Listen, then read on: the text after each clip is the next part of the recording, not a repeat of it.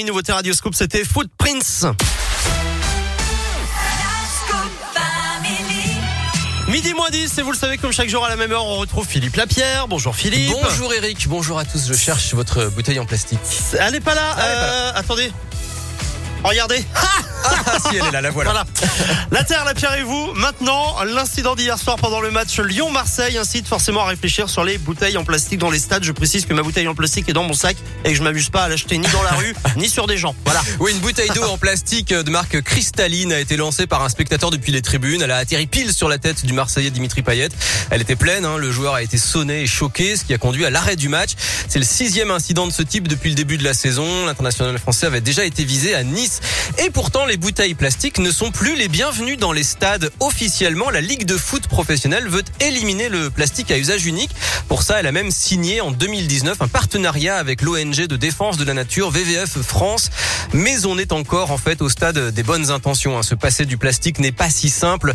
Vous n'avez pas le droit évidemment de venir avec votre gourde au stade. Ce serait un, un projectile bien trop dangereux.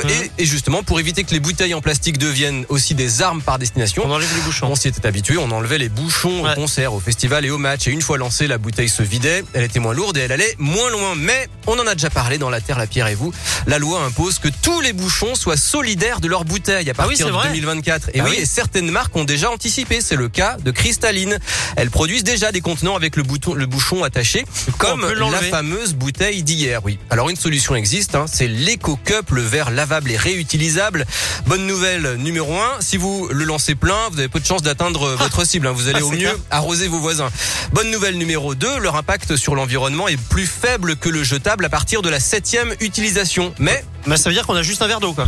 oui, On a plus de bouteille. Enfin, on a, on a un petit contenant quand même. On, euh. a, on peut avoir un gobelet qui fait un demi-litre par exemple. Ah oui. Mais le problème, c'est qu'ils ont été détournés par le marketing. Ils sont devenus des goodies à 2 euros en moyenne. Et au lieu de les rendre à la buvette pour qu'ils soient réutilisés au match d'après, eh bien les supporters les ramènent chez eux. Du coup, Hum. on refabrique des Ah éco-cups pour chaque journée. Le, le problème est donc aggravé puisque ce plastique est plus résistant. En plus, certaines marques euh, refusent les gobelets. Elles exigent que les produits soient vendus dans le contenant d'origine. Alors la solution serait donc le gobelet neutre qu'on n'aura pas envie de rapporter, chez soi en souvenir avec un vrai système de consignes qui inciterait les supporters à les laisser au stade.